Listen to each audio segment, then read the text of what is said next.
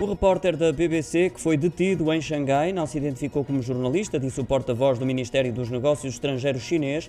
Edward Lawrence fazia a cobertura de um protesto contra as medidas de prevenção relacionadas com a pandemia em Xangai no dia de ontem para a televisão britânica e terá sido agredido pelas forças da autoridade no local, tendo depois sido encaminhado para um estabelecimento prisional da cidade, revelou a BBC. Imagens que de resto já foram partilhadas nas redes sociais. No entanto, Zhao Lijian, porta-voz do Ministério dos Negócios Estrangeiros chinês, garante que o repórter de imagem não se identificou nem quis apresentar voluntariamente as suas credenciais de imprensa.